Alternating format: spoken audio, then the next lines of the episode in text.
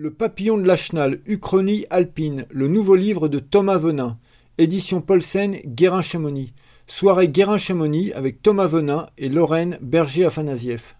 Eh ben, bon, bonsoir, merci d'être là pour accueillir ce soir Thomas Venin pour son nouveau petit livre Le papillon de la Chenal. Mais Thomas, vous devez déjà le connaître, les grands habitués de chez Guérin Paulsen, parce qu'il nous a écrit un super petit livre qui s'appelle La dent du piment. La dent du piment, tu peux le résumer en, en deux mots Euh, bah, c'est les grandes dates de l'histoire de l'alpinisme. euh, J'en ai, je sais plus, 100, 200, je sais plus. Oui, c'est les grandes dates de voilà, l'alpinisme. euh, Ouais. résumées en quelques lignes avec un peu d'humour. Beaucoup d'humour. un peu mordant quand même. Hein Voilà, essayer Ouais. d'éluder un peu les poncifs. Et, Parle fort parce qu'il Pardon, faut que parle les gens t'entendent. L'idée c'était d'éluder un peu tous les poncifs de l'histoire de l'alpinisme et de faire un truc un peu plus mordant que, que Frison Roche. Quoi. Voilà. Mais c'est très Sans sympa à lire. euh, Et tu sais qu'il y a des stagiaires de l'ENSA qui viennent l'acheter parce que comme ça, ils se rappellent, comme ils doivent connaître l'histoire de l'alpinisme, Ah oui, oui. ça fait Et partie je m'en sers souvent du... aussi euh, pour mes chroniques. Ça fait partie du Mag, cursus, hein, ouais, ouais. Euh, Et du coup, ils l'achètent pour, pour garder en mémoire, euh, même si tu te moques un peu de tout le monde dedans, au moins on s'en souvient. Hein C'était l'idée. Et puis tu as écrit aussi le Autour du sommet des dieux. Oui, sur le film, le livre making-of du film d'animation Le Sommet des Dieux. Ouais, Donc j'espère que vous l'avez tous vu parce que c'était un super film. ouais, ouais. sympa le film. Ouais. film d'animation. Voilà. Et puis les hallucinés aussi. Et les hallucinés, j'ai oublié les hallucinés, bien sûr. Je me semblait bien qu'il y en avait un autre. Donc c'est ton quatrième livre chez Et le nous. quatrième. ouais. Et en ce moment, il y en a un autre en préparation parce que ce qu'il faut dire quand même, c'est que Thomas, il a une mémoire phénoménale. On dirait pas comme ça parce qu'il a, il a une grosse tête en fait. il, a une- il se souvient de tout et il a lu euh, toute l'histoire de l'alpinisme. Et là, en ce moment, tu travailles sur les 150 ans du CAF. Voilà, c'est ça, avec Catherine qui s'occupe de Voilà, qui est iconographe, voilà, ouais. Charlie, c'est c'est un livre. euh, Ça va être un grand texte et image, un beau livre. Ouais, c'est ça. On a recueilli un peu tous les, tous les vieux textes, des vieilles revues, et puis on a recueilli pas mal de témoignages de, de gens qui ont compté pour le CAF, quoi, et qui comptent encore aujourd'hui pour le CAF. donc, voilà. Donc euh, euh, après, si vous avez des questions sur l'histoire, vous pourrez lui poser plein de questions. Mais on va pas parler du papillon de la Chenal. Alors le papillon, c'est sous-titré Uchronie alpine. Donc il va falloir que tu nous expliques ce qu'est qu'une uchronie. Alors une uchronie, eh ben, c'est. Comment Exactement, c'est changer un détail de l'histoire pour en écrire une autre. Voilà, donc euh, bah, il y a- C'est une fantaisie littéraire. c'est une fantaisie littéraire qui a. Un peu comme de la science-fiction, sauf que tu Ouais, c'est un genre littéraire même. ouais, ouais. Le plus connu, c'est peut-être, euh, je sais pas, Le complot contre l'Amérique de Philippe Roth, qui est un grand classique. euh, Ouais. Où il imagine que. Que. c'est comment l'aviateur là, qui devient président des États-Unis euh, j'ai Ah oui, euh, son nom. Lindbergh. Lindbergh qui devient président des Oui. États-Unis. Et voilà. Mm, Ils en ont fait d'ailleurs une série, ouais. Ouais, peut-être, Mm, mm. Ouais. Voilà, donc euh, je trouvais que ça, ça se prêtait bien euh, à la montagne, à l'histoire de la montagne, quoi, parce que c'est un endroit où bah, il, il y a beaucoup d'incertitudes et des fois ça se joue à pas grand chose. Il y a des moments clés où tout se joue et puis euh, bah, des fois si ça se passe différemment, ben, Alors, je vais lire juste le début pour, parce qu'on se met dans une époque, le préambule. Dans les années 1950, les grandes puissances mondiales se sont livrées à une compétition farouche pour la conquête des 14 sommets de plus de 8000 mètres que compte la chaîne himalayenne. Épiant les faits et gestes de ses concurrentes, chacune des nations ayant pris part à cette drôle de course à très haute altitude a tenté de tirer son épingle du jeu pour gagner prestige, grandeur et sentiment de domination, comme jadis pour la conquête des pôles ou plus tard celle de l'espace. Pendant dix ans, il s'est joué là-haut une histoire invraisemblable, homérique, pleine d'aventures, de découvertes, de joies, de tempêtes et de drames, de rebondissements aussi, avec quelques si comme un pied qui glisse, un pont de neige qui s'effondre, une prise de décision au moment fatidique ou un battement d'ailes de papillon. Cette épopée gravée dans le marbre des livres d'histoire aurait pu autre.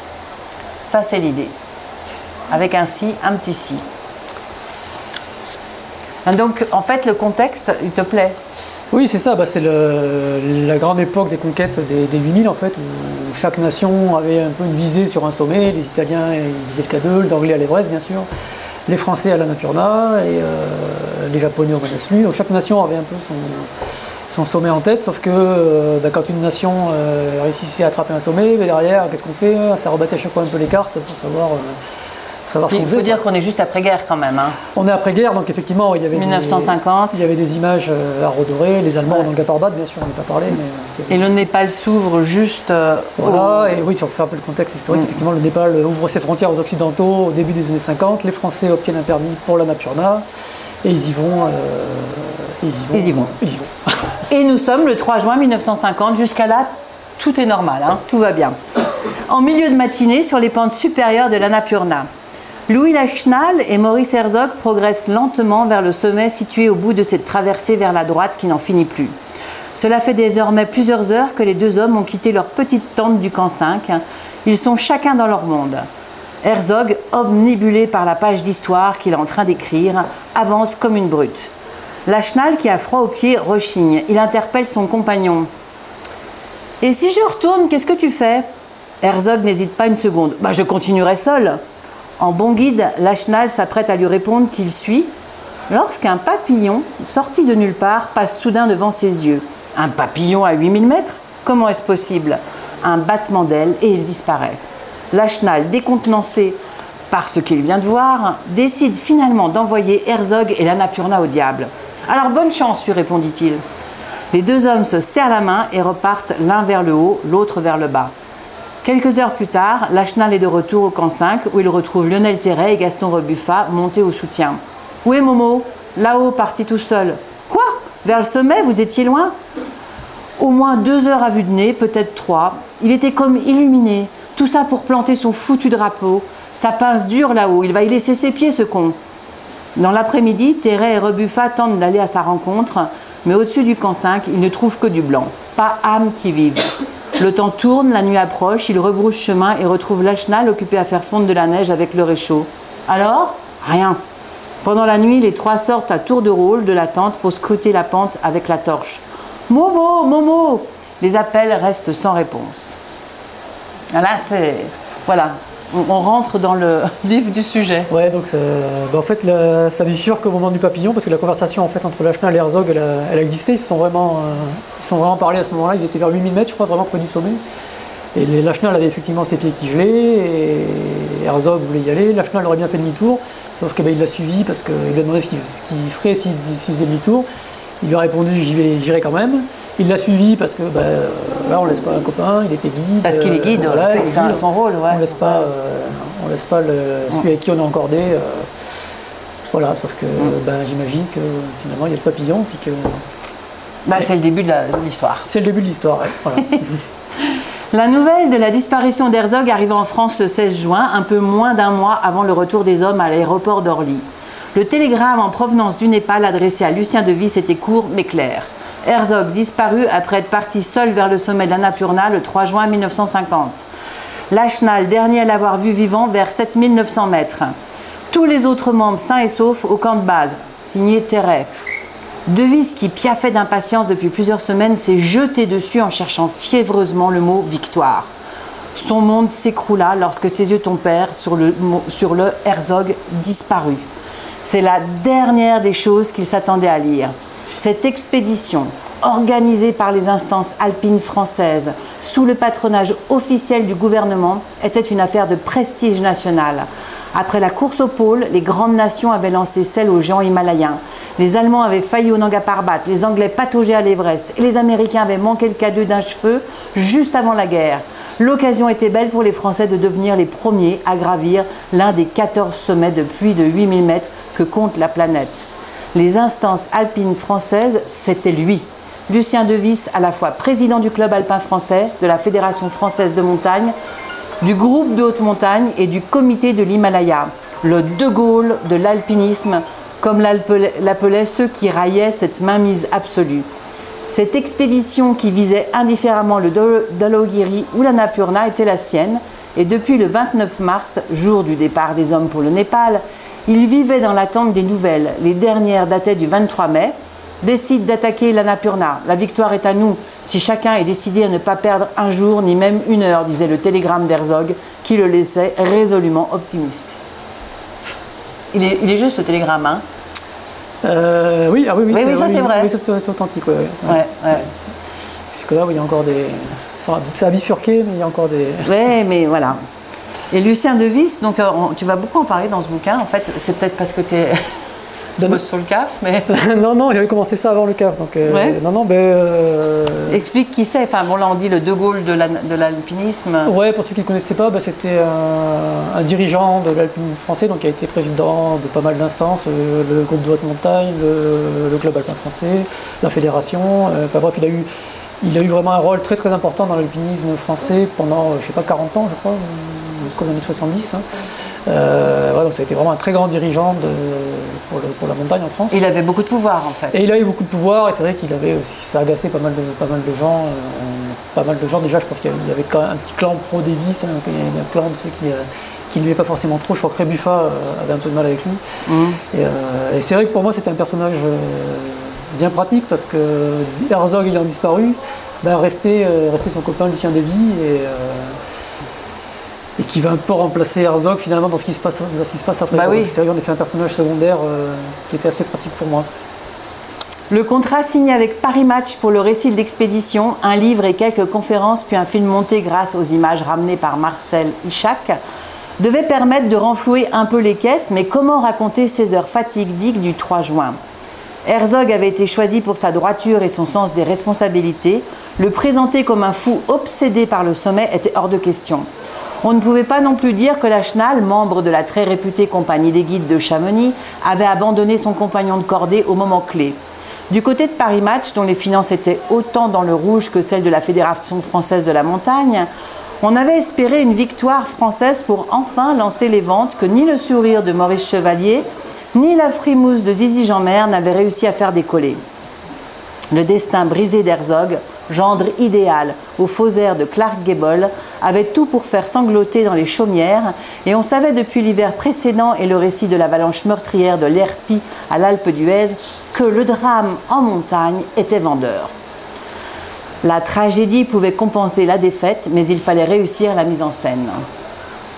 Après quelques hésitations, les dirigeants de la fédération et Jean Prouveau, le patron de Paris Match, s'étaient mis d'accord sur une version des faits qui devait contenter tout le monde et le numéro spécial Annapurna, paru au milieu du mois d'août avec une belle photo de Maurice Herzog en couverture.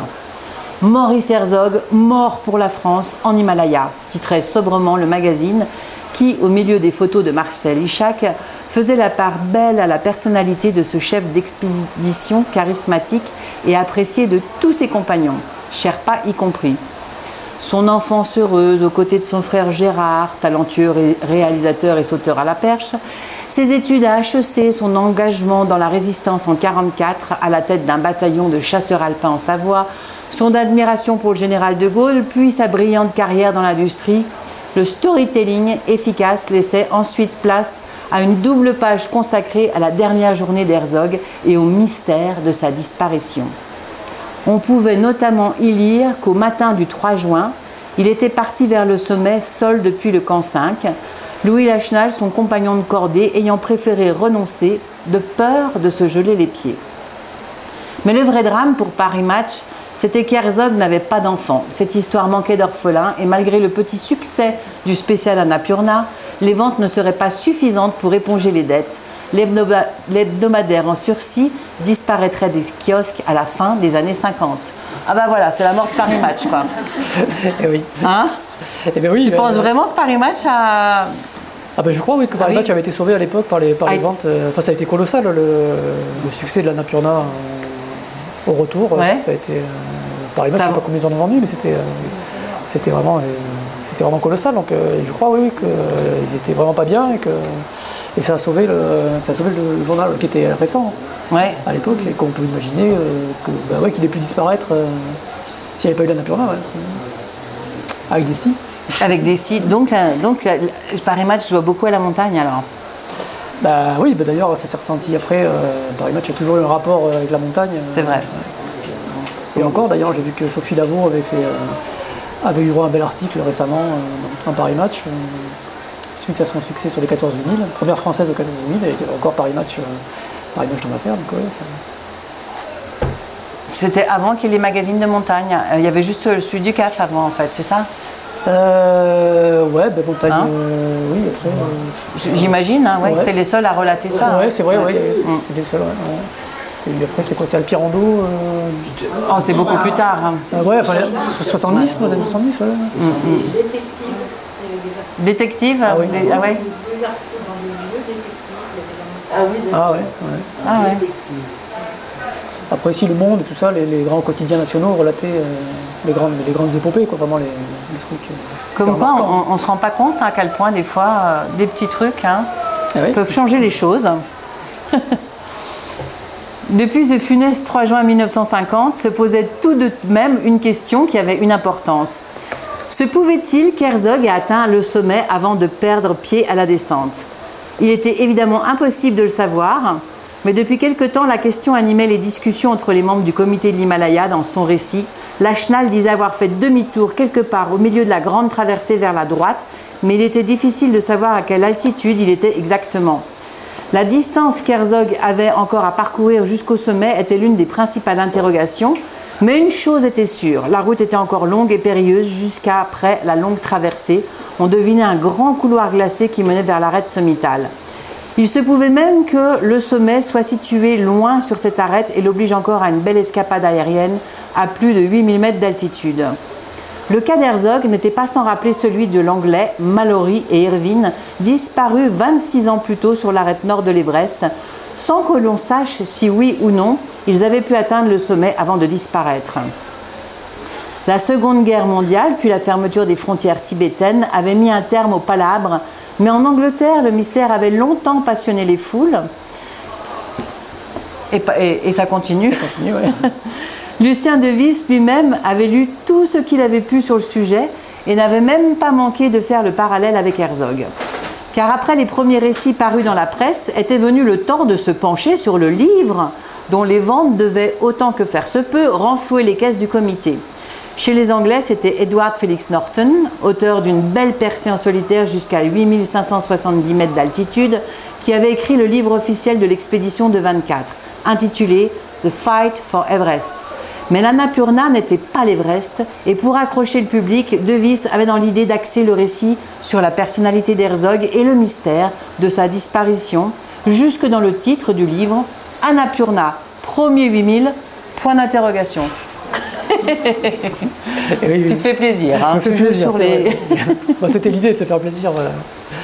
Euh, bah oui, oui, parce que le- à l'époque, comme Paris Match, comme pour Paris Match, le livre euh, Annapurna Premier 8000, ça avait été un succès colossal et, euh, et ça avait permis de financer euh, toutes les expéditions françaises en Himalaya qui ont suivi euh, au, au Makalu en 55, euh, et puis bien après, hein, ça jusqu'à dans les années, je crois que la dernière c'est 79 au K2.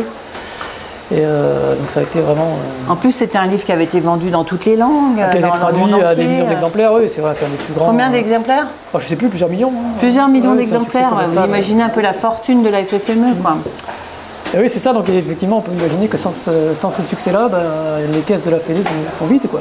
Mm. Donc ça, encore une fois, ça change, ça change l'histoire pour la suite. euh, comment on repart en Himalaya si on n'a pas, les- si on pas les sous, puisque toutes les, toutes les nations faisaient ça. hein. Ils, allaient, Mm. euh, ils allaient faire leurs expés, puis après ils vendaient des, des conférences, des livres, des films euh, pour, pour financer la suite. C'est comme ça que ça marchait à l'époque. Et c'était même le, ça- ça- le trésor de la nature, on appelait ça à l'époque. Le trésor d'Annapurna. Ouais. ouais. Oui, qui, était- Mm. qui a vraiment rempli les caisses pour, euh, pour des décennies. Quoi. Et si vous avez des questions entre-temps, n'hésitez pas. hein. Ah ouais Excusez-moi, vous pouvez parler légèrement plus fort Je peux parler plus fort. il, a il beaucoup de mal. hein. Et un peu moins dans ma barbe peut-être. Ouais, ce serait bien, ouais. Je vais essayer. Est-ce qu'il y a le bruit du ventilo Ah oui, oui. Vous voulez qu'on l'éteigne, le ventilo? Ça c'est pour faire un peu Himalaya. Attendez, on, on va, on va le baisser. Si j'y arrive, faut que je me mette devant. Mais si j'éteins, vous allez avoir très chaud, mais je vais... Là, ça va comme ça. Allez. Eh ben, on va continuer parce que du coup, donc, ils ont plus de sous, ils ont plus rien, mais euh, il faut bien prendre une décision, il faut, avancer, euh, il c'est faut pour ça avancer. qu'on va arrêter, ouais. Parce qu'il n'y a toujours pas eu de 8000 qui ont été faits. Personne n'a réussi Et encore. oui, du coup, parce qu'effectivement, ouais. la nature c'était le premier 8000 et voilà. et, euh, Donc, euh, donc la, la- la guerre continue, la- entre guillemets. la course continue. La course continue. Dans son bureau parisien, Lucien Devis était comme un lion en cage, insatiable, travailleur, dévoué corps et âme à ses activités de dirigeant, de chroniqueur et d'éditeur de topo. Il était plus que jamais décidé à donner de sa personne pour lancer une nouvelle offensive d'envergure en Himalaya. L'hypothétique réussite d'Herzog à l'Annapurna ne pouvait de toute évidence pas compenser ses rêves de victoire en bonne et due forme. Il avait monté tout ça en épingle pour donner du souffle aux conférences et aux livres à paraître, quand bien même on retrouverait son corps congelé au sommet, ce qui lui paraissait totalement inconcevable, un succès attesté des mois, voire des années après, n'aurait ni le même goût, ni le même retentissement. Et il s'en trouverait probablement encore pour dire que pour qu'une ascension soit valide, il faut revenir au camp de base, à l'exception de l'Espagne franquiste.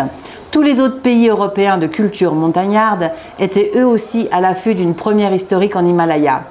Depuis l'expédition menée en 1909 par le duc des Abruzes, les Italiens visaient toujours le K2, et malgré les nombreux hommes déjà perdus sur ses flancs, une poignée d'alpinistes allemands rêvait toujours du Nanga Parbat, et il se murmurait que les Suisses avaient des ambitions pour l'Everest pourtant chasse gardée des Anglais.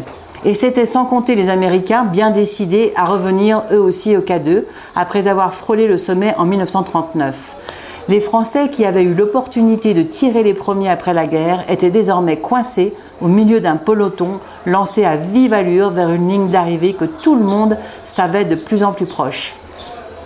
L'expérience des pionniers, les progrès dans les équipements, les performances accrues des appareils à oxygène, l'amélioration des connaissances de la médecine d'altitude et l'ouverture des frontières népalaises allaient à l'évidence mener des hommes au sommet d'un 8000 dans les années, voire les mois à venir. Mais pour l'instant, personne ne semblait bouger, hormis les Anglais qui avaient prévu de repartir explorer la cascade de glace et le versant népalais de l'Everest à l'automne. Devy s'était plongé dans ses réflexions lorsque Henri de Ségogne et Jean Escara, les deux présidents d'honneur du comité, entrèrent dans son bureau. Ah, vous tombez bien. Je viens de m'entretenir avec René Dittert et il semblerait que les Suisses soient en passe d'avoir un permis pour l'Everest l'année prochaine. Du coup, qu'est-ce qu'on fait? On retourne à l'Annapurna? On va acheter un œil au Macalu? On attend de voir ce que ça donne à l'Everest? Et oui, il faut savoir, en fait, les Français, ils avaient un permis pour l'Everest pour 54. Enfin, juste après, les Anglais font le sommet en 53, mais si les Anglais n'avaient pas été au sommet en 53, c'était les Français après qui auraient eu le droit d'y aller. Donc, euh, il y avait effectivement aussi des Suisses dans l'affaire qui sont allés du coup en 52, juste avant les, juste avant les Anglais. Donc, c'était vraiment euh, une espèce de course euh, où, ben, si il y en avait un qui arrivait, ben, qu'est-ce qu'on fait derrière Donc, il fallait bien prendre des décisions. Et, et donc là, bah, ils se les Français ils étaient bien confortables parce qu'ils avaient réussi la Napurna, ils avaient des sous, les caisses pleines, euh, ils étaient. Euh, mm. Pour eux, c'était fait quoi. Donc, euh, donc c'était pas la peine de challenger là-dessus quoi. Ouais. Mm. Sauf que là, dans ton histoire, eh ben qu'est-ce qu'on fait quoi? Et pendant ce temps-là, Lachna, il est rentré à Chamonix. Ça n'a pas été facile pour lui, le retour, une fois de plus. Deux fois, il se tape un mauvais retour quand même, hein, un peu, non? Euh, Ouais, bah là, il a la disparition d'Herzog un peu sur les bras. C'est vrai qu'effectivement, euh, du coup, il se... Le pauvre. Mais par contre, il est rentré, contrairement à dans la vraie vie, il rentre avec ses pieds. En pleine forme. Parce qu'il avait perdu ses pieds dans Kalanapurna et, et c'était quand même à l'époque certainement l'un des alpinistes, un des meilleurs alpinistes du monde. donc euh, c'est assez jouissif d'imaginer ce qu'il aurait pu faire s'il était revenu avec ses pieds à l'époque. quoi. Et c'est là où tu t'amuses. Ah, avec, euh, donc euh, là, il va faire. Euh, il, part il part avec son ami Terret. La face ouest des Drues à deux au premier essai et en seulement quatre jours. C'était le coup du siècle. Il ne s'était pas contenté de la réussir avant les autres. Il l'avait marquée de par leur empreinte et on n'avait pas connu pareille audace depuis Paul Preuss ni une telle inventivité depuis Albert Frédéric Mumry. C'était le genre d'ascension qui fait basculer la discipline dans une nouvelle ère. Leur récit paru à l'automne dans la revue Alpinisme avait sidéré les lecteurs et l'avalanche d'éloges s'était propagée bien au-delà du microcosme alpin français. Pour autant, tout le monde ne tomba pas dans la dithyrambe et au sein même du comité de rédaction de la revue, quelques voix s'élevèrent pour questionner la prise de risque insensée qui avait permis la réussite de l'entreprise. En privé, même Terret reconnaissait qu'ils étaient allés beaucoup trop loin et que les acrobaties scabreuses de la chenal lui avaient plusieurs fois fait craindre le pire. Cousy, qui savait de quoi il parlait puisqu'il avait fait lui-même une tentative dans la phase deux ans auparavant, était admiratif de leur réussite, mais il ne pouvait s'empêcher de penser que ces deux-là avaient joué à la roulette russe avec cinq balles dans le barillet. Tu as beau être le plus fort des grimpeurs, ce que Biscante était probablement aujourd'hui, dans cette paroi, tu es toujours à la merci du mauvais temps. Quand il arrive sans prévenir, il vaut mieux être bien équipé pour pouvoir redescendre en catastrophe, disait-il. Puis ce fut au tour de Lucien de d'ajouter son grain de sel. Dans le numéro de décembre de la revue, il publia un article intitulé Risque et alpinisme. Où est la limite? dont le contenu s'adressait autant à la jeunesse française qu'à Lachenal lui-même. En réussissant la très convoitée face ouest des Drus au mois d'août dernier, la cordée Lachenal Terre accomplit ce qui sera probablement l'ascension de la décennie dans le massif du Mont Blanc. Le récit paru cet automne dans cette même colonne aura de toute évidence suscité des vocations chez les plus jeunes admirateurs, auxquels il nous semble cependant indispensable d'adresser cet avertissement. Cette première est certes un exploit, mais c'est aussi un miracle. Lionel Terret et Louis Lachenal, les deux fers de lance de l'alpinisme français, nous avaient déjà éblouis par leur audace et leur maîtrise lors de leur précédent fait d'armes sur l'éperon Walker aux Grandes Jorasses, dans la face nord de l'Aiger et bien sûr sur la Napurna, où ils ont porté haut les couleurs de la France. Au ils ont franchi un nouveau palier dans la discipline, mais cette fois-ci au prix d'une tactique extrêmement osée qui consiste à privilégier la légèreté et la vitesse à la sécurité. Là, c'est toi qui. Alors, déjà, c'est pas sympa pour ceux qui ont fait la première euh, des Grandes Jorasses. Ah, bah oui, ben là. Enfin, de- des Grandes Jorasses, de, de- de- de la face ouest des Drus, Drus. ouais, ouais. Donc, euh, Et oui, la face ouest des Drus à l'époque, c'était un peu le, le gros truc dans le massif qui, qui restait à faire. à Chamonix, Euh, ouais. Dans le massif de Mont-Blanc, bien sûr. Ouais. Euh, et puis ben, il y a eu plein plein de tentatives. Alors c'était vraiment une, à l'époque l'équivalent d'une expédition himalayenne, quoi, un peu comme, au- comme dans le Yosemite. Maintenant ils partent avec les, les gros sacs à dos, ils partaient avec des vivres pour, pour plusieurs jours. Là. Ils bivouaquaient, quoi. Ils bivouaquaient pendant des Plusieurs, jours. euh, Le- ouais. le- le- le- il y avait autant de stratégies parce que le, problème c'était vraiment de faire suivre la flotte et tout ça et, la- et les, et les vivres. Quoi. Et donc j'imagine que Lachenal, lui, il se lance là-dedans un peu, euh, un peu tête baissée avec Terré, il emmène Terré avec lui et que, et que ça passe. Quoi. Alors, on peut imaginer que c'est un coup de bol, mais que, que- qu'ils arrivent, à le, qu'ils arrivent à, faire, à le réussir comme ça. Alors effectivement, ceux qu'il avait réussi à l'époque, donc euh, Guido Magnon et Berardini et, et je sais plus, il y en avait d'autres. hein. Ouais, c'est pas grave. C'est pas grave, ouais. Euh, Mais, ouais, du coup, mais toi, tu toi, as l'idée quand même que la Chenal euh, lance un peu ce, ces- ces- ces- cette- ce mouvement d'escalade libre, léger, parti. Ouais, mais moi j'imagine que c'était vraiment un mec à part, quoi, et qu'il avait peut-être euh, au fond de lui euh, la capacité de, de changer un peu la, la donne. Il y a souvent quelques, quelques personnages euh, clés vraiment dans l'histoire qui ont, qui ont fait évoluer la discipline, quoi, des- qui avaient un peu plus d'audace que, que les autres et qui, et qui ont fait que bah, euh, aujourd'hui on arrive à, en suivant leurs traces, à faire des choses qu'on pensait pas possibles à l'époque. Et je pense que Ouais. la Chenal, il, était- il aurait été sûrement un peu comme ça. Quoi. Terré aussi. Il est mort, il est Ouais. mort jeune aussi, Terré. Ouais, mais- il a fait quand même des choses en Himalaya. Mais, mais c'est vrai que ouais, je pense que. Alors ce pauvre, ce pauvre Lachenal, il n'a pas de chance parce que quoi qu'il fasse, il se fait toujours engueuler, quoi. Et là, et là encore, Louis soupira de vis. Ce que vous avez réussi avec Lionel est inouï, mais c'est aussi notre rôle de mettre en garde ceux qui voudraient vous suivre sur ce terrain dangereux. Ça ne, vous ferait rien de savoir que des jeunes gens se sont tués en marchant sur vos traces Et vous ne pouviez pas m'en parler plus tôt avant de publier ça dans mon dos Non, vous préférez me dénigrer publiquement comme vous l'avez fait après la Napurna. Personne ne cherche à vous dénigrer, Louis. D'ailleurs, votre ami Lionel, qui était concerné aussi par l'article, est beaucoup moins remonté que vous. Ne jouez pas au con avec moi, vous saviez très bien ce que vous visiez. Mais dites-moi, mon cher Louis, il y a tout de même une chose qui me chiffonne dans cette affaire. À la Napurna, vous aviez dit avoir fait demi-tour parce que vous aviez peur de ne pas revenir. Et là, vous grimpez 800 mètres de dalles lisses au milieu de chutes de pierre en plantant un piton tous les 100 mètres. Avouez que c'est troublant. Nous y voilà. Vous voulez peut-être nous dire que ce que vous avez sur le cœur depuis notre retour du Népal, dites-le, j'ai abandonné Herzog. Je n'ai jamais dit ça. Vous l'avez pensé tellement fort que tout le monde l'a entendu.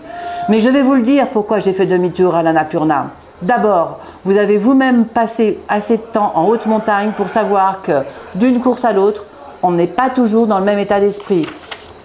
Un coup tu le sens, un coup tu le sens pas. N'importe qui ici serait d'accord avec ça. Pour le reste, je vais vous le répéter, ce que je vous ai déjà dit et que j'ai déjà raconté à qui voulait l'entendre.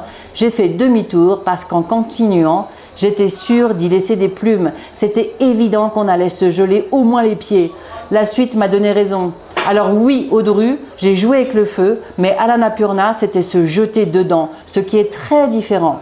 Je ne devais pas mes pieds à la jeunesse française. Ah là, tu retombes sur tes pattes.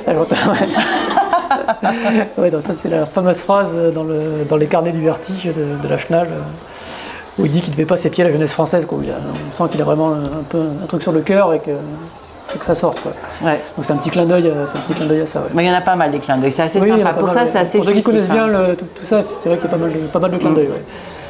Mais euh, non, mais là l'idée c'était de, de- que ça clash un peu avec Lucien Dévy, donc Bah comme ça, alors est-ce que tu peux raconter comme ça a clashé aussi quand il est rentré de, de l'Annapurna pour de vrai, sans abandonner Herzog Ouais, ben, ça a clashé parce que la Schnall il s'est senti un peu euh, dans l'ombre d'Herzog, quoi. Il y a- notamment à cause de Paris Match qui avait fait sa, sa une que sur Comme s'il était seul au sommet, quoi. que centré sur Herzog et c'est vrai que la Schnall était un peu, un peu dans l'ombre. Et euh, donc c'est pour ça qu'il avait un peu. euh, il avait des trucs un peu sur le, un peu, un peu sur le cœur, mais bon, il n'en a jamais. euh, toute façon, quoi qu'il fasse, finalement, c'est ce que tu veux dire dans le bouquin aussi, quoi qu'il fasse, c'est pareil, quoi. Oui, bah, c'était qu'il avait son caractère, je pense. Je ne l'ai pas connu, mais il, avait son caractère. euh, Lucien Déby aussi. Alors, je caricature un peu le rôle de Lucien Déby parce que ça marche bien, mais, euh, mais l'idée, effectivement, oui, c'était que je sens- on, on peut sentir dans, dans les écrits de la Schnall qu'il avait un côté un peu. euh, un peu dissident, quoi, qu'il était un peu, un peu en marge de tout ça, que les, les instances ça le gonflait un peu et que il, serait bien, fait- il aurait bien fait les choses un peu, euh, un peu de son côté, que l'expédition de l'Annapurna, euh, le côté drapeau, tout ça, c'était pas trop son truc, quoi. Non. Et donc là, c'est vrai que j'essaye de faire en sorte qu'il s'écarte petit à petit de, de tout ça pour, euh, pour aller faire des trucs. Pour aller faire d'autres trucs, Des quoi. trucs. Ah ouais, des trucs. Mais tu es assez gentil parce que du coup, ce pauvre Magnon qui a, qui a été à la première de, de- bah, de la face ouest des Drus, tu le mets dans la nouvelle expédition de l'Annapurna. Oui, et oui, Hein parce que finalement, on retourne dans la nature. Comme ça, c'est sympa. Quoi. Comme ça, il a quand même quelque chose à faire. Et, euh, et- et d'ailleurs, il y a un petit détail qui est sympa aussi, mais qui, qui, dans son livre a toute son importance, c'est que dans cette deuxième expédition, tu conseilles un Sherpa. Ah oui, eh ben Ah oui. oui. Ben, donc Tenzin Norgay qui était au sommet de l'Everest à 53 avec les Anglais. Comme les cartes sont un peu rebattues, on peut imaginer que du coup, il est un peu sollicité par les Français pour retourner à la Napurna en 52, je crois. Oui. Et non, en 53 du coup, et que 53, ouais, c'est les Suisses, voilà, et que du coup, il va pas à l'Everest avec les Anglais. Et ouais, il préfère les Français parce qu'en fait, il trouve les Anglais trop colonialistes. ouais. euh, C'est un peu couillon pour lui quand Alors, en même. fait, c'est hein, les, Suisses, c'est les ouais. Suisses qui s'étaient très bien entendus, notamment Ouais. Raymond Lambert, qui était un- le fer de lance des, des Suisses en 52, là, Mm. qui, qui avait conseillé aux Français, de, qui avait conseillé aux Français de, de- des services de Tenzing, et à Tenzing de plutôt aller avec les Français, puisqu'ils les connaissaient bien. Il y avait vraiment des atomes crochus entre les Français et les Suisses. C'est comme ça que j'imagine que, Ouais. que, les Anglais l'ont dans l'os. Et ils n'ont pas Tenzing. Et sans Tenzing, eh ben, ils vont pas y arriver. Et pourtant, là, alors là, on, on est euh, dans les bars, euh, dans les bars chamonniards. Et là, on parle de l'expédition, en fait, euh, l'expédition suisse à l'Everest. Alors c'est le retour des Suisses. hein. Le retour des Suisses. C'est impossible d'aller au sommet, même avec de l'oxygène. Il fait trop froid là-haut. Il y a surtout trop de neige. Seuls les Sherpas peuvent survivre au-dessus de 8600 mètres. Il faut parler anglais pour y arriver. Et si Lambert n'a pas réussi, personne n'y arrivera jamais. Il paraît que Lambert n'était même pas dans la cordée de pointe. Les rumeurs allaient bon train à la Potinière, célèbre débit de boisson chamonniard. On savait qu'une cordée de l'expédition suisse qui venait d'atterrir à Genève était montée très haut, mais n'avait pas atteint le sommet. C'était à peu près tout, le reste du récit n'avait pas encore traversé les Alpes. Mais moins on en savait et plus on en parlait. Le sujet était trop brûlant pour que la raison guide les conversations. Quiconque ne donnait pas son avis passait pour un triste cire. Les verres se vidant, les jacasseries allaient dévier sur le Yeti lorsque Armand Charlet poussa la porte du troquet. Le légendaire et très respecté guide Chamonniard entretenait des liens étroits avec les Suisses, puisqu'il était lui-même membre de l'Androsas. Et c'était lui qui avait conduit l'une des caravanes qui s'était portée au secours de Lambert et ses compagnons lors de son accident aux aiguilles du diable. Il avait des informations. Ils sont tous revenus entiers, mais ils n'ont pas pu lancer qu'un seul assaut vers le sommet, annonça-t-il, à l'assemblée redevenue silencieuse. Lambert et Tenzing ont fait demi-tour, un peu avant 8600 mètres. Trop de vent, trop dur. Lambert dit que pour réussir, il faut que l'équipe de pointe soit soutenue par des hommes frais. D'ailleurs, tenez-vous bien, ils y retournent cet automne. Clameur et tournée générale, on trinqua à Lambert et Tenzing. Celui-là, il a l'air de connaître le chemin. Ça doit être un costaud, je voudrais bien le voir au Joras, dit l'un. Laisse les Sherpas où ils sont, sinon ils vont nous piquer toutes les premières du massif, répond l'autre, dans une nouvelle clameur qui relança le brouhaha. Les chamonniards qui connaissaient bien l'équipe des Genevois, pour les avoir souvent côtoyés dans les refuges du massif ou les bars de la ville, ne s'en cachaient pas. Ils préféraient voir Lambert sur le toit du monde plutôt que ces maudits Anglais.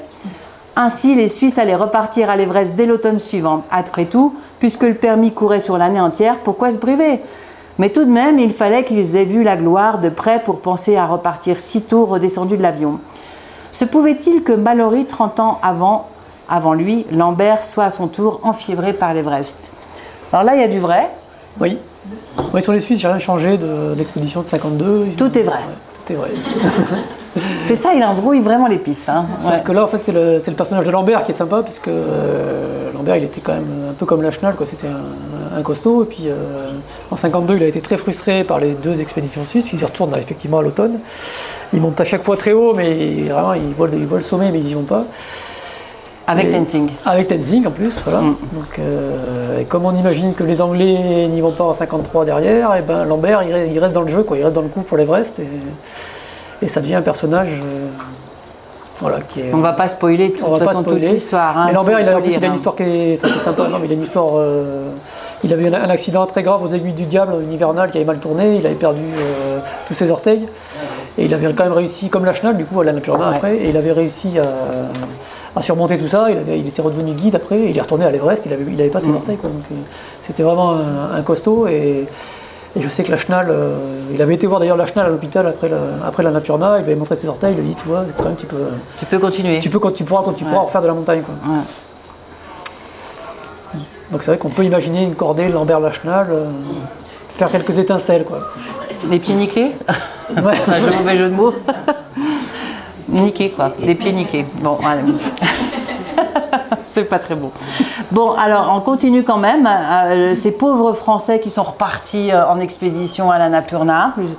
Et là, c'est avec on Magnon. Tu mets Franco en chef d'expédition. Oui, Franco qui était chef Hein d'expédition des Macalus. Oui, voilà, voilà. C'est bien de. Donc là on est en 53. Donc tu mets Magnon et Poincenot. Alors Jacques Poincenot, qui était lui de l'expédition Fitzroy en Ouais. 52, Oui, il a perdu la vie, non? il est mort à l'expédition Fitzroy, mais comme les cartes encore une fois ont été rebattues, on imagine que l'expédition n'a pas eu lieu, Ben non, ils n'avaient pas de sous. ils n'avaient pas de sous, Ouais. et que, que Poincenot est encore là. C'est sympa pour Poincenot. Cet après-midi-là, Magnon et Poincenot étaient partis s'aventurer au-dessus du camp 3 pour reconnaître la suite de l'itinéraire. L'Annapurna leur avait offert une de ces journées brillantes et sans vent qui font de la vie en montagne un cadeau du ciel. Ils n'avaient ni chaud, ni froid, ni faim, ni soif et progressaient tranquillement vers le haut dans un paysage radieux. Tout était beau, à commencer par leur vie. Il était difficile de croire que cet endroit si doux pouvait en l'espace de quelques heures se transformer en un enfer impitoyable. Vers 15 heures, ils plantaient- plantèrent un dernier piquet pour repérer le chemin, puis, satisfaits de leur bambée, décidèrent de s'en retourner vers le camp 3 en attendant la suite des opérations qui promettaient une tentative vers le sommet dans un futur proche. Ce qu'ils ne savaient pas, c'était que pendant qu'ils nageaient dans le bonheur, un gigantesque pan de neige s'était décroché dans la montagne pour s'en aller ravager le camp 3. À l'approche de ce qui avait autrefois été des tentes, Magnon, qui marchait en tête, se figea dans un juron. La coulée avait tout englouti. Seuls quelques débris difficilement identifiables émergeaient çà et là, en surface, personne. Y avait-il des hommes sous ce triste pe- spectacle? Il n'en savait rien, puisque parti pour une simple reconnaissance au-dessus du camp, il n'avait pas jugé bon d'emporter la radio qui se trouvait maintenant enfouie sous des tonnes de neige, et il n'avait aucun moyen de contact avec les camps inférieurs. Comment retrouver d'éventuels survivants dans ce marasme qui s'étendait sur un kilomètre carré? Ils passèrent une fébrile demi-heure à fouiller la zone sinistrée avant qu'une nouvelle question ne se pose. Où allaient-ils passer la nuit? La journée tirait à sa fin et ses tentes, duvets et équipements et bivouacs n'étaient plus de ce monde. Ils n'avaient pas d'autre choix que de descendre en vitesse au camp 2, malgré la nuit qui menaçait. Ils y arrivèrent exténués et transis peu avant minuit. En leur servant de réverbère, la lune la pleine lune épargnée par les nuages leur avait sauvé la vie, ou tout du moins quelques phalanges. Les autres, inquiets du silence radio, n'étaient pas mécontents de les revoir arriver entiers, mais ils comprirent tout de suite que quelque chose s'était passé là-haut. Le jour même, une cordée de Sherba avait fait un dépôt de charge au camp 3 avant de repartir illico vers le bas. L'avalanche avait dévalé dans leur dos après leur départ sans qu'ils s'en rendent compte. C'était un miracle, un miracle qui soulageait les consciences de Magnon et Poincenot, qui n'avaient donc laissé personne là-haut. Ben, Alors, est-ce qu'ils vont y arriver ou pas Il faut lire le livre, quoi. Hein c'est ça. Là, c'est un peu compliqué, on ne sait pas trop. Hein. Bah oui, on a un peu de suspense, quoi, savoir ce qui va se passer. euh. Est-ce qu'ils vont y arriver? Est-ce qu'ils vont retrouver Herzog un jour? Oui, c'est ça. Alors l'idée qu'Herzog ait quand même pu aller au sommet euh, en 1950, puisqu'il di- disparaît, en fait, on ne sait pas vraiment s'il a pu, euh, ce qu'il est devenu, quoi. Ouais. Ça, c'est un peu un clin d'œil à l'histoire de Mallory et Irvine, deux Anglais qui avaient disparu à l'Everest euh, Et oui, en 1924. est-ce qu'Herzog aura un appareil photo sur lui? Voilà, est-ce the euh, question. Ça, ça- ça devient le nouveau mystère, enfin un de plus, Ouais. du coup. euh, dans l'histoire de l'alpinisme. Et oui. Et puis, euh, est-ce que les Suisses vont réussir Est-ce que les Suisses vont réussir D'ailleurs, j'avais eu l'idée de. Au départ, enfin, je, je cherchais. Vraiment, l'idée du truc, c'était l'Uchronie. Et, euh, mais je, je cherchais au départ un, un point de départ, justement. Et je m'étais demandé s'il n'y avait pas moyen de partir de 1924 et d'imaginer que les Anglais soient allés au sommet à, à ce moment-là. Ah oui. Ce qui aurait aussi changé l'histoire. Et puis, bah, en fait, euh, je suis revenu sur cette histoire de 1950 que je connaissais tellement bien, en c'est avait- plus sympa en fait, on connaît mieux nous aussi. Bah, pour Ouais. nous, Français, je trouve ça Ouais. plus sympa. de- ouais, ouais. Laissons les Anglais où ils sont. Ouais, et puis il y a plus Ah. de- j'avais plus de documentation, euh, il y avait tout ce qu'il fallait pour, euh, faire. et puis alors, il faut dire quand même qu'à la fin du livre, tu, tu expliques ce qui est faux et ce qui est vrai. hein. Oui, bah oui, oui, ça Pour les gens qui se renseignent. Parce que, oui, ah, ouais. parce que moi aussi au début, je le lisais, puis j'étais là, je tapais sur internet, tac, tac, tac. Attends, déjà, je c'est quoi en, en feu croisé. C'est-à-dire que c'est un vrai travail de lecteur, parce que moi je ne connais pas du tout le monde de la montagne. Et en fait, euh, mais c'est vrai.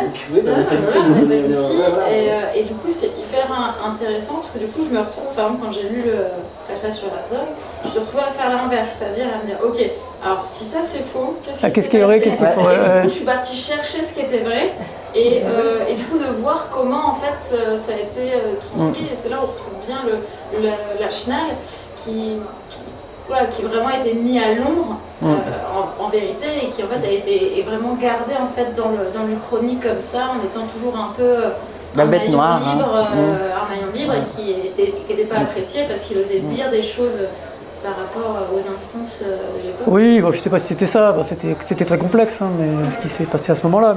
Mais euh, l'idée, c'était pas non plus d'en faire, de faire le héros qu'il n'a pas été à l'époque. Je pense que c'était vraiment des, plus complexe que ça, que c'était un personnage euh, qui était, euh, qui était peut-être un peu ambigu des fois, que, qui, qui- que ça matchait pas du tout avec le camp en face d'Herzog. euh. Ouais, Un électron libre. ouais, Ouais, qui- ouais, donc c'est. Mais par contre, on ressent bien l'ambiance de l'époque quand même. Ouais, Parce que c'est des guerres qui se lancent tous entre eux. Là. Ouais, j'ai eu du mal à trouver. euh, j'ai relu un peu euh, Frison Roche, pour mettre cordée, tout ça, pour me réimprégner, de, même si c'est pas tout à fait la même époque, mais me réimprégner de la vie, dans- notamment dans les bars charbonnières, parce que je pense Ouais. qu'il y a pas mal de trucs qui se sont joués dans les, Dans les bars. dans, dans les bars. Ah oui, quand même. Et ouais, on grimpe, et puis après Bah, on boit une bière, et là on fait des projets pour la suite, et c'est là quand même que c'est nous un peu les cordées et tout ça. Et. Je pense qu'à l'époque, et toujours, hein, euh, j'en ai croisé tout à l'heure en bas, là, Oui, il y a encore, bien sûr. l'alpinisme français boit des bières, sachez-le. Donc, euh, non, ouais, je pense que j'ai essayé de, re- de refaire un peu l'ambiance, mais pas facile de retrouver. Euh, Oui, bah, des témoignages. Roche, sur les, les témoignages de l'époque. euh, Et Rebuffa aussi, à un moment. Alors, Rebuffa, ça me fait rire parce que dans- déjà, tu, tu m'as vraiment fait mourir de rire là-dedans. dans la dent du piment, parce que Rebuffa, c'est l'homme qui, qui fait toujours la tête parce qu'il porte un pull qui gratte, que sa Ouais, femme a, ça, ouais. C'est sa femme qui lui a tricoté ce joli pull. On le voit toujours en photo avec ce beau pull jacquard et, et lui a promis de le porter tout le temps. Et depuis, euh, Il fait il la fait la gueule. parce qu'en montagne, ça gratte, quoi. Hein surtout quand il pleut. ouais. Surtout quand il pleut, ouais. Ça sèche pas vite. Et donc la Rebuffa là-dedans, le pauvre, alors. euh, Et Ralufa, il est perdu parce Il- que ouais. euh, ouais, parce qu'Herzog a disparu et que Et ça- ça lui pose un perturbe, problème, Ça perturbe et, euh, et du coup, il a, parce qu'à Rebuffa, donc après 1950, il n'est jamais retourné lui en Himalaya. Il s'est contenté du- de son jardin du Mont Blanc. Et là, j'imagine que ça le perturbe, qu'il aimerait comprendre et que du coup, il y retourne quoi. il y retourne, Et ouais. que pour y retourner, le seul moyen d'y retourner, c'est de suivre les instances et avec lesquelles il n'était pas non plus en face. Du coup, il n'aimait pas le dro- trop les drapeaux non plus. Mais que ben, il- du coup, il y retourne et il fait partie de l'expédition de 53 et voilà, il a un rôle un peu, un peu secondaire. euh, parce que ça, lui aussi, c'est- finalement, était un peu un électron libre. euh, Ouais. Ouais, ouais. Voilà. Mais la Chenal, il y retourne pas. Pas là, n'a plus en a, non. Eh ben non. Parce que parce qu'il n'est pas très, enfin, pas- il est pas bien avec Devise justement, à cause déjà aussi de cette histoire de. Et ben, c'est ça, ouais, j'imagine Ouais. que vraiment ça, a clashé avec Davis et que du coup, Ouais. euh, il, dit merde, euh, il dit merde à la Fédé et, Ouais. et au CAF. et, euh, et puis, ben voilà. Et puis, et puis il, il germe quand même dans sa tête l'idée de, de, de- de- bah, d'a- d'aller en montagne en, en- libre, quoi, ce qu'on appelle en libre, euh, en expédition légère, hein. Ah ouais, c'est ça un peu. avec déjà avec, euh, avec Voilà. les. hein, c'est Déjà ça à l'époque, dans les années 50, le- toutes les grandes nations y allaient vraiment, c'était du lourd. quoi. L'expédition de 53 des Anglais, c'était une expédition militaire avec des centaines d'hommes, de, de matériel, de. Ouais. Et il y en avait déjà à l'époque qui n'étaient pas en phase avec ça. Aujourd'hui, c'est c'est un temps révolu. quoi. On- le, Graal pour les alpinistes, c'est le style alpin, c'est y aller vraiment léger, des petites cordées. Mais déjà à l'époque, il y avait quelques trucs qui émergeaient comme ça. Les, le- les Autrichiens au en, 60 en 54, euh, ils y vont un peu comme ça. Ils ont, ils sont, c'est une petite équipe, petite cordée. Donc il y avait déjà des trucs qui émergeaient. Et on peut imaginer que la Schnall, et ouais, il, avait, il avait un peu ça en tête. Quoi. Voilà, mais on va pas tout dire. Non. On va pas tout dire, mais en tout cas, c'est- vous avez entendu dans la lecture, c'est quand même bien écrit. Hein, Il y a une belle musique, c'est- c'est c'est chouette à lire, ça se déroule. c'est- On a vraiment l'impression que bah, ça- c'est un peu comme un roman. Ah ben. C'est un roman, un polar, voilà, et, et, euh, c'est super agréable à lire. Et, et puis effectivement, ça nous oblige à nous replonger dans Ah, l'histoire. non, je, je l'avais Ouais. en, en croisé, donc c'est plutôt Ouais. drôle. Ouais, ouais, c'est sympa. Il y a un petit précis à la fin qui explique euh, vraiment. dans- Oui. voilà. Je- Mais il est je- petit. du coup, J'essaie de temps en temps, je lis. Mais ça Alors, J'en suis où? Ah non, je connais pas encore ce, ce nom-là, donc je, je, je continue euh, à chercher Mais avant. c'est une agréable façon de découvrir l'histoire, en fait, finalement aussi. hein. Oui, d'essayer de, de trouver, de dénicher le faux du vrai. Bon, après, le- la trame est quand même pas modifiée énormément. Quoi. Il, y a, Non. il y a pas mal de petits clins d'œil qui, qui changent. Ça, c'est vraiment les, ceux qui connaissent bien qui, qui s'y retrouveront. Mais pour le, si vous ne connaissez pas, vous allez vous retrouver. euh, C'est juste une façon de découvrir. Enfin, Ouais, ouais. En fait, c'est- c'est même presque enfin, drôle dans le sens où quand on lit un, un livre d'histoire, c'est très chronologique. Oui. Enfin, voilà, c'est- voilà, et ça peut être euh, quelque chose d'un peu lourd, alors qu'en fait, vu que tout a été déconstruit, en fait, il y a vraiment un côté euh, ludique de se dire Ah ouais, en fait, tout est inversé. Et du coup, c'est plutôt. Enfin, ça marque. Mm. Il y a beaucoup de clins d'œil au lecteur. hein. Et moi, je y a beaucoup de clins d'œil que tu fais au Ah oui. lecteur quand même dedans. Ouais. Ah, peut-être, ouais. Ouais. Enfin, aux lecteurs qui connaissent. Ah, ceux qui connaissent, oui, oui, oui. Mais après, si on ne connaît pas, qu'on fait comme madame, on cherche. Ouais. Et puis, il y a des clins d'œil. Voilà. J'aurais bien aimé hum, sortir un peu du contexte de la montagne. Tu vois, ça peut, je peux imaginer que ça change Non, mais nous, c'est tu vois. plus les éditions après, là. Non, non, mais, euh, non, mais le fait qu'il soit pas On allé, sort pas euh, qu'il soit Oui. pas allé au sommet, tu vois, ça Ah peut oui. déclencher d'autres trucs derrière qui peuvent changer. Je sais pas. euh, Toi, Paris Match, par exemple. Mm. Mais après, il faut être un peu historien. Ça me semblait un peu, un peu Oui, oui, tu quoi. restes, tu restes autour de. En fait, tu gravites autour de la chenal, quoi. Ouais, bah finalement, Voilà. c'était ça. ouais, ouais. Oui, bah sinon, on peut, on peut en raconter des histoires, sinon. Ah, bah ça, ouais. Est-ce que vous avez des questions? Tu lui as envoyé un Sissi Herzog? Non. Il n'a pas d'enfant. Pas de femme, pas d'enfant. D'accord. Non, mais on va lui envoyer, bien sûr. Non, mais oui, mais non, mais c'est la question. c'est- Je me suis posé la question est-ce que j'ai le droit de faire mourir Herzog? Et c'est vrai que c'est. Ouais. C'est. euh, En- mais en héros. Ouais, en héros, je sais pas, oui. Ouais, ouais. Ah, il faut le lire. Il faut, le lire. ouais, ouais. faut le lire. faut lire le livre. Non, je sais pas, bah, c'était. euh, Moi, je l'ai pris un peu à la légère, c'est là je comprends, peut-être ça puisse, euh, ça puisse choquer, je sais pas, on verra, mais surtout l'histoire de la Napurna, encore récemment, même, il y a, il y a beaucoup de. Mais enfin, c'est marqué Uchronie. Hein. Uchronie, elle. Oui, oui, mais tu vois, par exemple, le personnage de Lucien Davis est, est central dans le livre, tu Oui. vois, mais c'est. J'ai peut-être ca- caricaturé, tu vois, parce que ça m'a arrangé pour le, pour le scénario. Mais c'est vrai que c'est un personnage qui peut être un peu clivant parce qu'il a vraiment été hyper important. En plus, ça a été un, un super alpiniste, comme il a été vraiment important dans le paysage. Et en même temps, cette espèce de mamise qu'il avait, ça pouvait agacer. Et, et là, tu vois, c'est vrai que pour le livre du CAF, il a- on voit que c'est quand même un, un mec qui a écrit beaucoup, beaucoup de textes, euh, qui a une place vraiment importante. Et là, c'est vrai que je le fais. C'est un peu le. Ah bah là, tu le, tu le il n'a pas le beau rôle, quoi. Il a pas le Non, non, rôle. bah là, il est toujours en colère parce qu'en fait, c'est lui Ouais. que tu titilles, quoi. À chaque fois qu'il faut un truc, tu. Ah oui, ben, pas. en 1950, il avait eu, euh, c'était pour lui, c'était la, la- la gloire, quoi. Là, Ouais. Du coup, c'est vrai que ça se casse un peu la, la gueule, Mm. quoi. Mais bon, j'espère qu'on m'en tiendra pas rigueur. En tout cas, voilà, l'idée, c'était pas de, remettre, de ressortir euh, les vieux dossiers sur la Non, mais toi, c'était une fantaisie littéraire, surtout. C'était une fantaisie, ouais, voilà. À, à partir de bases que tu connais bien. C'est ça. Mais Mm. je conçois que ça puisse, Ça puisse heurter ça puisse, ouais, Bon, pas heurter, mais euh, Quand même se dire, pas. ah, t'es encore. Non, quand même pas. Je pense pas. Moi, je trouve que c'est sympa de faire revivre certains personnages euh, qui sont morts avant ou de, Ouais. les mettre dans d'autres situations. C'est Ouais, il y a c'est chouette. hein. euh, Herman Bull aussi qui revient, Oui. qui avait fait la première du Nanga Parbat en 53, et euh, Jimmy qui disparaît plus tôt en fait, et du coup qui fait pas le. Enfin, je Mm. dévoile pas tout, donc. euh, Non, il faut pas tout Mais il y a des petites ficelles à tirer qui étaient assez sympas. ouais. Mm. Donc il n'y a pas que Herzog qui, qui passe à la trappe. Non. T'as pas, introduit Pierre Alain qui aurait dû aller J'ai pas introduit Pierre Alain, qui... ben non parce que je commence euh, après du coup. bah oui. Ça commence après, mais ouais c'est Bah vrai. oui, ça commence. Ça commence vraiment en 1950, ouais. ouais. Mais ouais. On pourra rajouter un chapitre dans la prochaine Ouais. bah, après, on peut imaginer repartir du même moment et puis de partir sur autre chose aussi. C'est- C'est déclinable euh, à l'infini. Est-ce qu'il y a des questions Alors même sur l'histoire d'alpinisme, hein, parce que là, du coup, euh, si vous avez un doute sur quelque chose, euh, il sait tout. Je suis pas le seul dans la salle. Donc tu as un site aussi qui s'appelle Summit Day. Oui, euh, bah, alors là, je m'en occupe plus beaucoup. Mais, euh, Ah bon bah, Maintenant, c'est Montagne Mag. hein. Ah. Ouais, Et puis il écrit dans. Montagne Mag. ouais. Faut vous dire quand même que c'est pas un grand alpiniste non plus, Ah oula, non. mais c'est un grand lecteur. oui. Et, et il se souvient de tout. Mais moi, maintenant, c'est marrant, les livres de montagne, j'en ai eu une orgie pendant euh, Ouais. quelques années, puis maintenant beaucoup moins. Je sais pas pourquoi. Ça va un peu passer. Ah bon Ouais. C'est quoi maintenant Je sais pas, non, c'est la, la littérature classique, quoi, mais. Ah bon ouais. J'en lis toujours. hein, Bon, bah, si vous n'avez pas de questions, on- on- eh ben, je, je vous laisse avec, euh, avec Thomas qui va, qui va vous dédicacer le livre. Merci. Merci.